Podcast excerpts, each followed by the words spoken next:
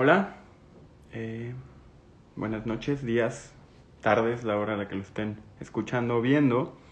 Gracias por conectarse. El libro de esta semana, votado por la mayoría de las personas que así lo hicieron el martes, es el libro de El hongo al final del mundo, de la antropóloga Anne Lowenhop Singh.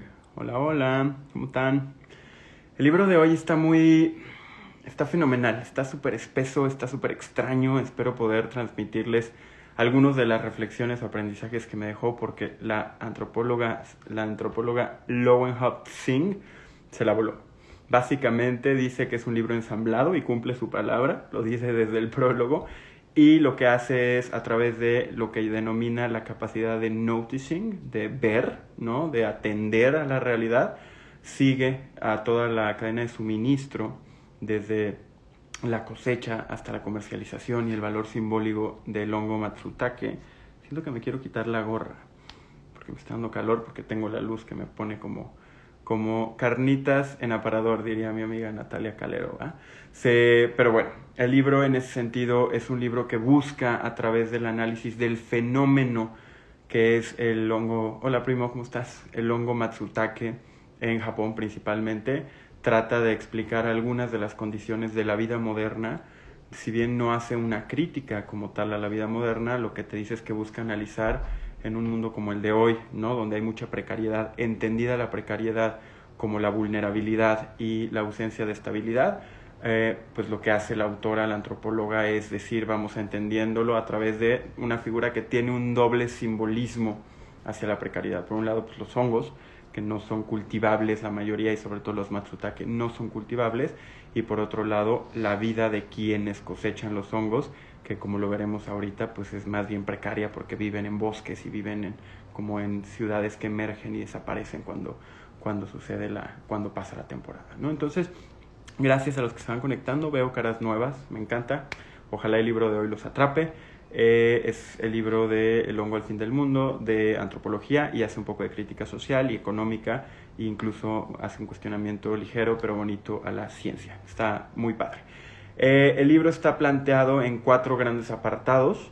Es un libro de, 100, de 281 páginas, 282 páginas. está planteado en cuatro etapas, pero como les digo que ella misma dice que va a ser un libro ensamblado, entre cada capítulo pone como interludios que realmente no tenían un espacio dentro de cada uno de los capítulos y les llama eh, interludios de todo tipo. Hay uno que se llama los, los aromas de otoño, imagínense, ¿no? Entonces ella la pasa bien contándonos las distintas aristas de, del fenómeno del hongo Matsutake y arranca diciendo lo que ya les dije, que es un libro ensamblado, te platica de la precariedad como el fenómeno que quiere abordar y quiero, estoy tratando aquí te dice que quiere cuestionar, el estudiar el capitalismo sin la noción de progreso, que pues es un tema bien complejo, ¿no? ¿Por qué? Porque parte de lo que dice es, se nos dijo que el progreso nos iba a llevar hacia un estado de bienestar mayor, y lo que dice es, muchos vivimos en un mundo que ha avanzado, pero individualmente la noción del progreso como algo asegurado cada vez es menos más común, es menos común, entonces menos personas sentimos que forzosamente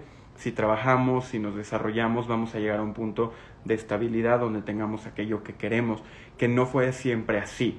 La mayoría de los que se han conectado pues somos contemporáneos, algunos años más, algunos años menos, pero a mediados del siglo pasado en la posguerra cualquier persona sabía que haciendo su parte de la ecuación iba a abonar a una noción de progreso y desarrollo que le iba a dar en, a cambio eh, riqueza, tranquilidad, paz, estabilidad, la posibilidad de un retiro, etc. ¿no? Entonces, ese es el fenómeno que quiere abordar. Y entra entonces a la primera parte. Y en la primera parte tiene tres grandes principios que debemos de llevarnos. El primero es el arte de ver. Dice que tenemos que aprender, si queremos ser capaces como sociedad de subsistir a los retos que vienen, tenemos que ser capaces de ver lo que nos rodea.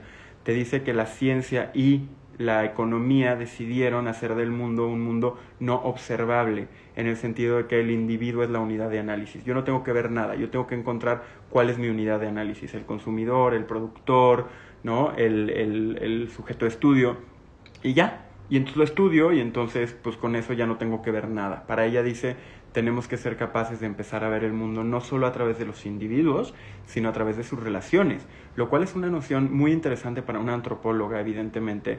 ¿Por qué? Porque lo que nos está diciendo es el mundo y los mundos se construyen no de la suma de individuos, sino de la suma de relaciones. Te habla de los caminos de vida y te dice hacia adelante tenemos que empezar a entender que no se trata del votante o el consumidor o el empleado o el repartidor de Uber Eats. Esas no son unidades de análisis, sino la relación que hay entre los distintos jugadores en un ecosistema. En su segunda parte del primer capítulo te habla de la contaminación como una forma de colaboración y te habla de que cuando hablamos de que algo se contamina no es otra cosa que sucede en un encuentro improbable donde sale alterado de una manera irrevocable. ¿Qué significa esto en pocas palabras? Que cuando tú ves a alguien ya no eres la misma persona, que cuando tú vas al bosque ya no eres la misma persona, que cuando cambias de trabajo ya no eres la misma persona. Y todos así moviéndonos constantemente. Te dice que es importante entender la contaminación como una forma de colaboración, porque otra vez, solo a través de la interacción entre especies e interespecies surgen los cambios y las adecuaciones necesarias para llevar a cabo nuestra vida tenemos que un poco, desde su perspectiva, luchar con la noción de que somos individuos autoconstruidos. Mucho esta noción de si le echas ganas, ¿no? El famoso echaleganismo. O mucho esta noción muy del Instagram de, de citas de autoayuda que te dicen que los individuos se autocontienen y mientras sean partícipes de un sistema van a ser mucho más capaces de desarrollarse. Te dice que eso no sucede ni en la naturaleza, ni en la vida de las personas, ni en la economía. En realidad, no, todos nos contaminamos y nos vamos alterando y es difícil estudiarlos a través de la economía o de cualquier otra ciencia ¿Por qué? Porque pues, son amplios e improbables, es decir, no los puedes predecir. Y cuando no los puedes predecir, pues ya es más difícil estudiarlos y entonces vuelves al individuo y entonces te pones a estudiar porque el ser humano toma las decisiones que toma o te pones a estudiar porque el individuo, el homo económico, o psicología o sociología y para ella estamos perdiendo mucha textura si no entendemos que la unidad de análisis no puede ser para la economía, la ecología y en general para el desarrollo futuro el, el individuo, ¿no? En la tercera parte te habla de los problemas con la escala. Te dice, y no lo digo a la ligera, no te digo que no estudiemos al individuo porque esté yo peleada con la capacidad de usar Exceles. Te dice, tenemos que entender que el individuo es una noción que permite la escalabilidad. ¿Qué es la escalabilidad? La posibilidad de crecer un sistema sin afectar sus atributos esenciales. Díganlo como quieran, las Facebook, WhatsApp, WhatsApp es un mejor ejemplo. WhatsApp tenía treinta y tantos empleados cuando se le vendió a Facebook. Instagram por ahí andaba, no eran ni 100 empleados. Y aún así podía crecer en el orden de millones de usuarios sin cambiar fundamentalmente su manera de operar. Si Nestlé quisiera hacer más chocolate, tiene que contratar más gente, buscar más eh, gente que le provea de cacao, buscar sus nuevos mercados, ir a más tienditas. No son modelos escalables. La tecnología, por definición, es un modelo escalable. Sin embargo, sí te dice que las cadenas de suministro, que son un legado de la modernidad del siglo pasado, lo único que han logrado es estandarizar hasta el punto en el que se escala lo más posible. Entonces, los Nike que Emilio se compre, o los Nike que Yvonne se compre, o los que yo me compre, son prácticamente iguales, aun si en la cadena de producción los Nike de Emilio, su tela viene de Puebla y los míos la tela viene de Indonesia o los de Angie la tela viene de Vietnam, en términos generales se empiezan a estandarizar y por ende se pueden escalar. Y te dice que el problema con la escala es que no permite ensambles y como su propio libro para ella lo que nos va a permitir hacia adelante entender mejor la manera de salir adelante en un mundo precario, en un mundo incierto, en un mundo cambiante, es la posibilidad de analizar no como cadenas, sino como ensambles. Imagínense como grupos, como patches, ¿no? Como, como parches donde se suman fuerzas y relaciones y unidades económicas. Entonces, pues lo que dice es, vamos, ¿por dónde estamos entrando? Pues tenemos que aprender a ver el mundo más allá del individuo, tenemos que entender que los individuos se contaminan y en esa contaminación suceden los cambios y tenemos que ver que la escalabilidad le funcionaba a un modelo capitalista de progreso en el siglo pasado que estandarizaba independientemente de dónde vinieran los suministros pero nos dejó con una degradación del medio ambiente de la san reputa, ¿no? Nos dejó con un planeta un poquito complicado en términos de, ecología y de, subsistencia. Entonces, esa es la primera parte. Después entra al tema de la, la acumulación de salvamento. Esta parte la hace metiéndose súper a fondo a platicarnos las historias de todas las etnias del sudeste asiático que por razones distintas conviven en Oregon. Oregon es y mucho tiempo ha sido el estado donde la industria principal es el, eh, el talar madera. Y el hongo Matsutake, que casi no lo he dicho, pero es el elemento central del libro, el honguito que anda siguiendo esta antropóloga, solo surge en bosques degradados. Solo en los bosques que fuimos a partirles la madre surge este hongo porque este hongo se alimenta de los pinos rojos y los pinos rojos solo surgen en tierras áridas, boscosas que han sido degradadas. Puede ser por efectos no humanos, pero normalmente son tierras degradadas por la tala.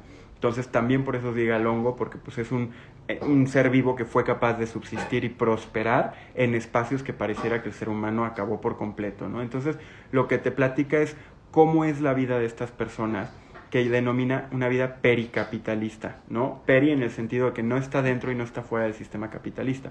Muchos de nosotros yo siento que vivimos ahí. Para mí hay carreras modernas, por ejemplo los influencers, puede ser, que son pericapitalistas. Por un lado, claro que hacen lana de la tecnología y lo que la, el capitalismo puede eh, crear, pero por otro lado, pues su vida nunca saben si les van a mandar contratos. Son vidas muy precarias en el sentido de que no tienen estabilidad, ¿no?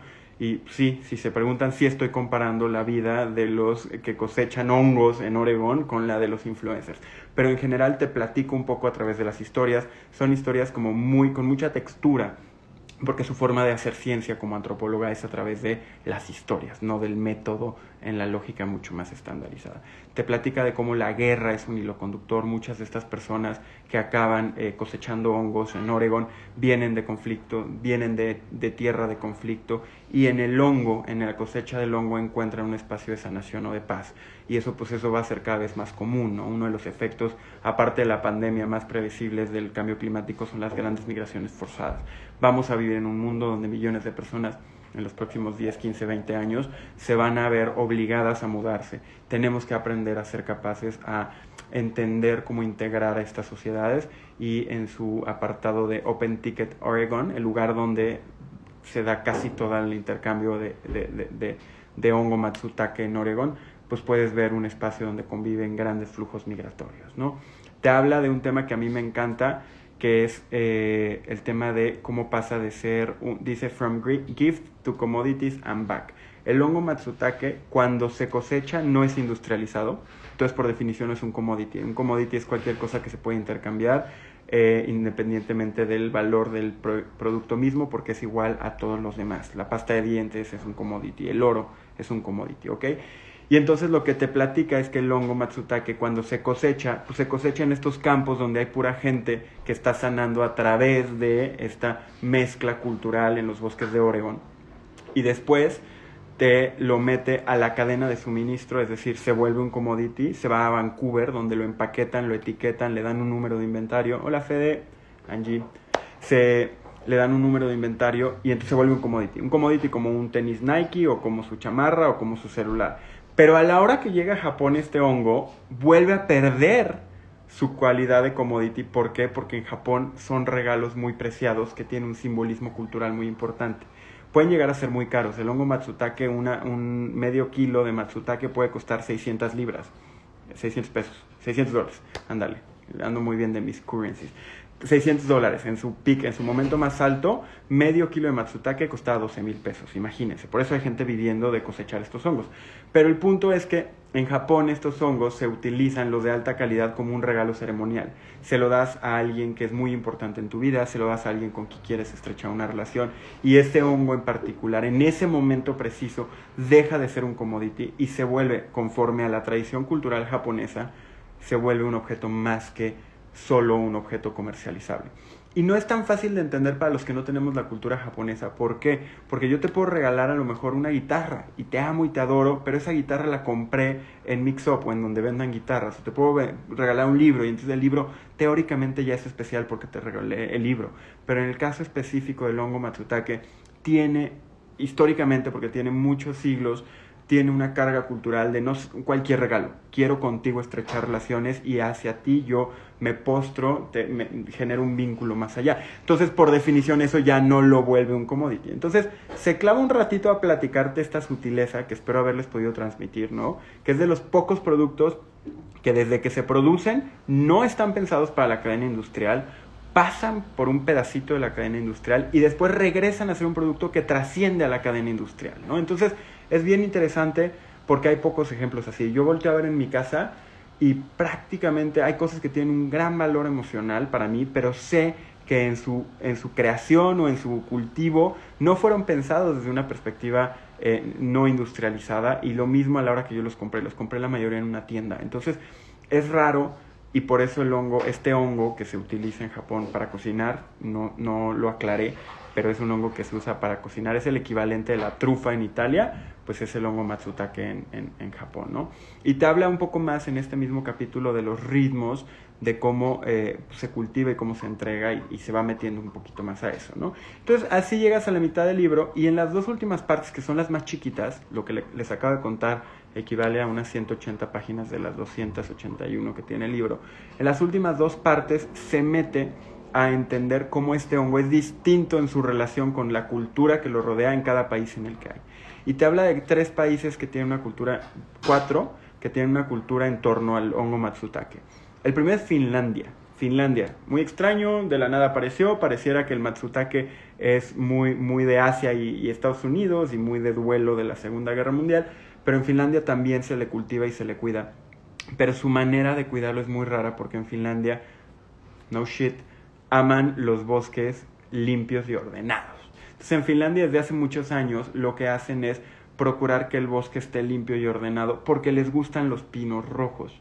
Los pinos rojos son pinos que solo crecen en suelo erosionado, es decir, en tierra que echamos a perder nosotros. Pues resulta que en Finlandia les gustan los pinos y a los pinos les tienes que matar las otras especies porque si no les roban el oxígeno.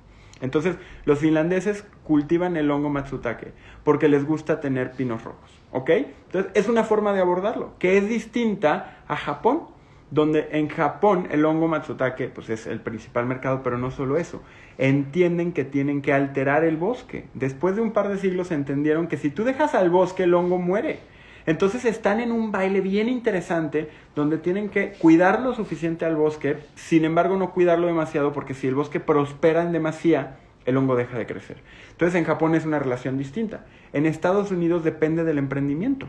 Los servicios forestales de Estados Unidos llevan décadas peleándose con los ambientalistas y con otros grupos sociales, tratando de entender si deben de dejar que los bosques se destruyan por sus propios medios o hay que preservarlos.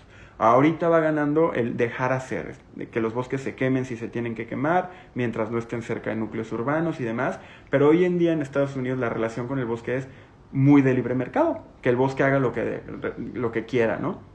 Y entonces tienes tres formas por las cuales surge el hongo.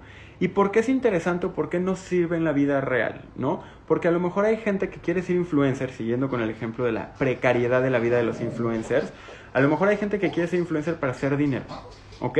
O a lo mejor hay gente que quiere ser influencer porque le gusta el conectar con otras personas por medio de las redes sociales. O a lo mejor hay gente que quiere ser influencer porque le encanta su tema y cree que es la mejor manera de hacerlo llegar a otros.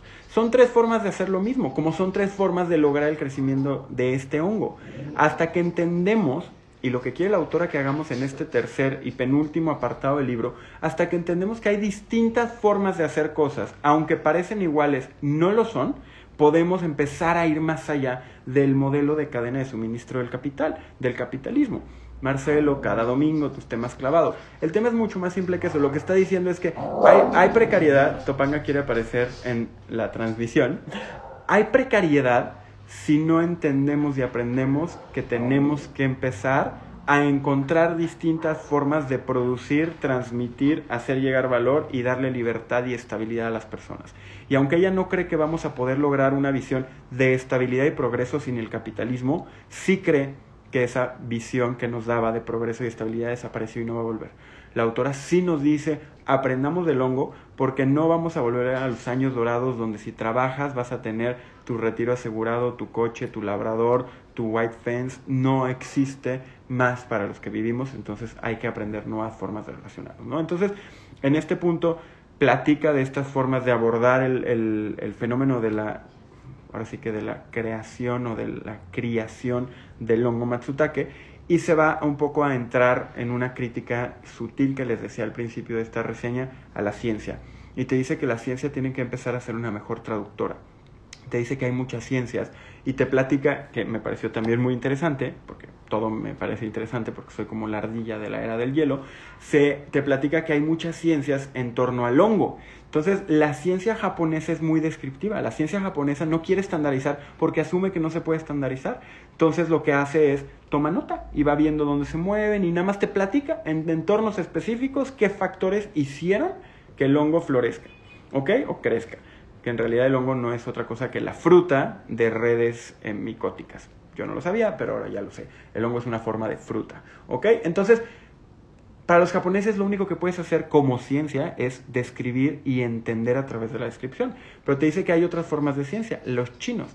Los chinos que están queriendo crecer, porque obviamente quieren crecer porque se quieren adueñar del capital global, porque son muy listos, lo que quieren es empezar a tener un poco de japoneses en el sentido de observar mejor los flujos del hongo, pero por otro lado, como los americanos, los americanos están intentando meterlo en laboratorios y entonces ponen pedazos de madera y le ponen ciertas condiciones y controlan la humedad y ven si crece y no crece. Entonces le meten un cierto bicho y ven si crece y no crece. Y le van variando y le van variando y la manera de hacer ciencia americana es como la que, pues, lo que crecimos en una cultura occidental, vemos, prueba y error, ¿no? Hipótesis, refutas y vas haciendo tu testeo. Para los japoneses eso no puede ser ciencia porque para ellos el matsutake no se va a dejar. Y en términos generales van ganando la mano. La ciencia americana se rompe la cabeza porque no ha logrado eh, crecer en el laboratorio, lo que implica que no podrías industrializar la creación, eh, la procuración de este hongo, que es una delicacy en Japón, ¿no? Entonces, hace este cuestionamiento a la ciencia y te dice, tenemos que empezar a verlo como ensambles, como parches pegados, tenemos que empezar a lograr parches de, de, técnicas eh, científicas, porque solo así vamos a poder empezar a resolver los problemas hacia adelante. ¡Qué maravilla de concepto! Es un poco lo que nos está diciendo. Los problemas que se vienen requieren de economistas, de antropólogos, de sociólogos, de psicólogos, requieren de muchas visiones, requieren obviamente de biólogos, de físicos. Lo que nos está diciendo es los retos hacia adelante no los vas a resolver de manera autogenerativa. ¿Por qué? Porque otra vez está cuestionando la noción del individuo que se crea y que se estudia en aislamiento y para ella todos son relaciones y por ende va cerrando su libro con un llamado a los científicos de decir, chavos, pongámonos pilas, encontremos la manera de generar redes, así como los bosques no son otra cosa que redes de hongos que se conectan por abajo y ayudan a los árboles a comunicarse, nosotros entre países, entre disciplinas, tenemos que empezar a desarrollar las habilidades de generar estos ensambles que nos permitan resolver los retos de la precariedad eh, en el mundo hacia adelante, ¿no? en la ruina, como lo plantea en diversas ocasiones de forma más bien poética. Y bueno, en el último, en el cuarto capítulo, con tres apartados, te habla de eh, unos ejemplos de qué está haciendo la gente hacia adelante, ¿no? Y te habla de cómo en Japón hay miles de grupos de sociedad civil que salen a alterar los bosques. Entonces es muy interesante porque se ordenan y se coordinan para juntos salir a alterar lo suficiente el bosque para que el hongo florezca, sin embargo, cuidarlo para que no desaparezca. ¿Ok? Entonces, es maravilloso otra vez porque los problemas que tenemos son complejos. Entonces te dice, estas cruzadas, y empieza ese, ese subcapítulo con una cita de, de Esperando a Godot, que es esta obra de teatro donde Godot nunca llega, spoiler, ¿no? Están nada más ahí en el escenario esperando a Godot y Godot nunca llega y es una gran alegoría de una gran crítica al progreso. Ella también lo hace y te dice que estos les llaman Matsutake Crusaders, que son cruzados del Matsutake que van y dedican tiempo de su vida, de su, de su año, a ir a alterar los bosques y cuidarlos. Nosotros así, nuestro empleo, el empleo de otros, nuestra fuente de ingresos, nuestra sociedad, ya me estoy poniendo eh, muy forzando el ejemplo, pero no tanto, así nosotros tenemos que ser capaces de, por un lado, ir a aprovechar la economía, no le estoy diciendo que dejen de usar Uber Eats, pero por otro lado, entender los efectos que la economía precaria de la gente que se emplea en Uber Eats generan. Y entonces es, lo cuidas, lo aprovechas, pero al mismo tiempo eh, eh, cuidas que no se salga de control. esa, yo creo que es el capítulo más corto y más valioso del libro porque es súper accionable y ves en los japoneses clavados que están dispuestos a ir a hacerlo literal durante décadas y una vez después de 10 años logran que ese año florezca el matsutake y es suficiente porque para ellos el proceso no era exclusivamente el generar más hongos para comerse, sino la generación de comunidad, la generación de vínculos sociales, que generaban en el proceso. Entonces, la mejor analogía, el resto del libro evidentemente es una analogía a la creación de sociedades y economías resilientes ante un mundo que se, nos está complicando, pero en ese capítulo es donde yo creo que es más, eh, más chis más romántico, más, más humano, por ponerlo de alguna forma. ¿no? Y eh, plantea otro, otro ejercicio que se da, que es el darle al bosque a la gente. Y entonces dice, mira, pues entre que son peras y son manzanas, la manera más fácil que tenemos de garantizar es darles pedazos de bosque a la gente como individuos y prohibir que haya asociaciones comunitarias para evitar la sobreexplotación. Entonces te dice, pues mira, igual eso convierte al bosque y al hongo en una forma de commodity, pero también puede ser que sean nuevas formas de pensar la distribución de los bienes. Y en ese capítulo me recordó mucho a las dos ganadoras del Premio Nobel de Economía del año pasado, que mucho de lo que hicieron en, su, en sus análisis, uno de sus libros se llama Poor Economics, es entender que cuando tú vas a la cancha, cuando tú estás ahí en el campo con la gente que vive las condiciones reales económicas, si tú les das la posibilidad de organizarse para desarrollarse a partir del aprovechamiento de los recursos naturales, no los van a sobreexplotar. Ganaron el Nobel estas dos economistas mujeres, no wonder, porque cuestionaron la convención social de que el hombre siempre se va a chingar todo y no va a dejar para los otros, y explican después de muchos años de investigación cómo cuando tú estás en la cancha y pones las reglas claras, puedes preservar el planeta y al mismo tiempo crecer el bienestar de las poblaciones que viven de preservar el planeta. Eso mismo que las economistas lograron poner es algo que retoma y ejemplifica en los bosques de Japón nuestra querida Anne Lowenhaupt Singh. Ya me dijeron por ahí que siempre sale al revés el libro, perdón, pero por lo menos para que reconozcan la portada. Ese es el hongo del que estamos hablando es un hongo muy bello, es un hongo que puede llegar a ser bastante grande. No es muy ancho, pero es bastante grande. Eh, y bueno, pues en ese sentido va cerrando diciendo esto, ¿no? Hay que empezar a cuidar y aprender de cómo viven los cruzados matsutakes, hay que empezar a ver nuevas formas de distribuir los bienes comunes, como en el caso de la creación de parcelas boscosas en Japón y la posibilidad de evitar que eso lleve a una máxima degradación. Y ya, eso es el libro, la verdad es que es, un ensamble, no, no, puedo dar un arco narrativo exclusivo o, coherente, porque ella misma, su forma de cuestionar este vector eh, irremediable del progreso es crear un libro que a veces te da historias muy humanas con nombre y apellido de las personas que viven precariamente cosechando el hongo, a veces se clava a estudiar a fondo y lo hace las cadenas de suministro entre Japón y Estados Unidos para esta y otras bienes de, de consumo, le entra por todos lados. Eh, no es un libro fácil para el que no le guste retarse en su lectura, sobre todo porque, porque no, no sabes bien por dónde va. Hasta que no lo acabas, no sabes bien qué te estaba tratando de decir.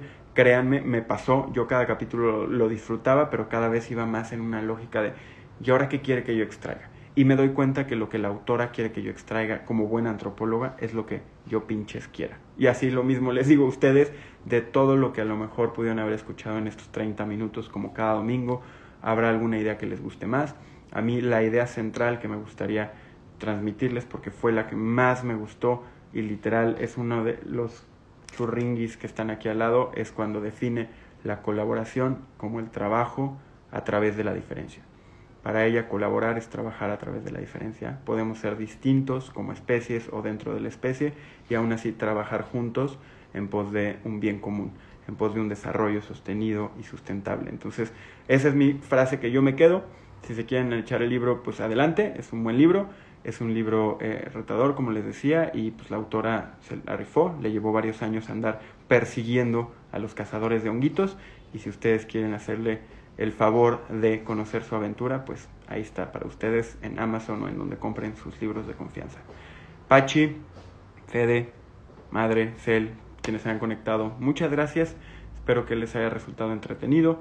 Eh, espero que nos veamos la próxima semana. Como siempre, por favor, quienes vean, escuchen o hayan compartido este momento, eh, compártanlo en sus redes sociales, platíquenle a sus amigos, Cada semana son temas distintos. Los cuatro libros que pongo cada martes a votación tienen un hilo conductor en común, pero tratan de ser de disciplinas distintas y de esa forma pues vamos a ir aprendiendo juntos, ¿no? Entonces, gracias de verdad, que pasen una gran noche, que pasen un gran inicio de semana, eh, que sean resilientes como los hongos Matsutake y no acaben de plato de nadie en lo que les resta de vida.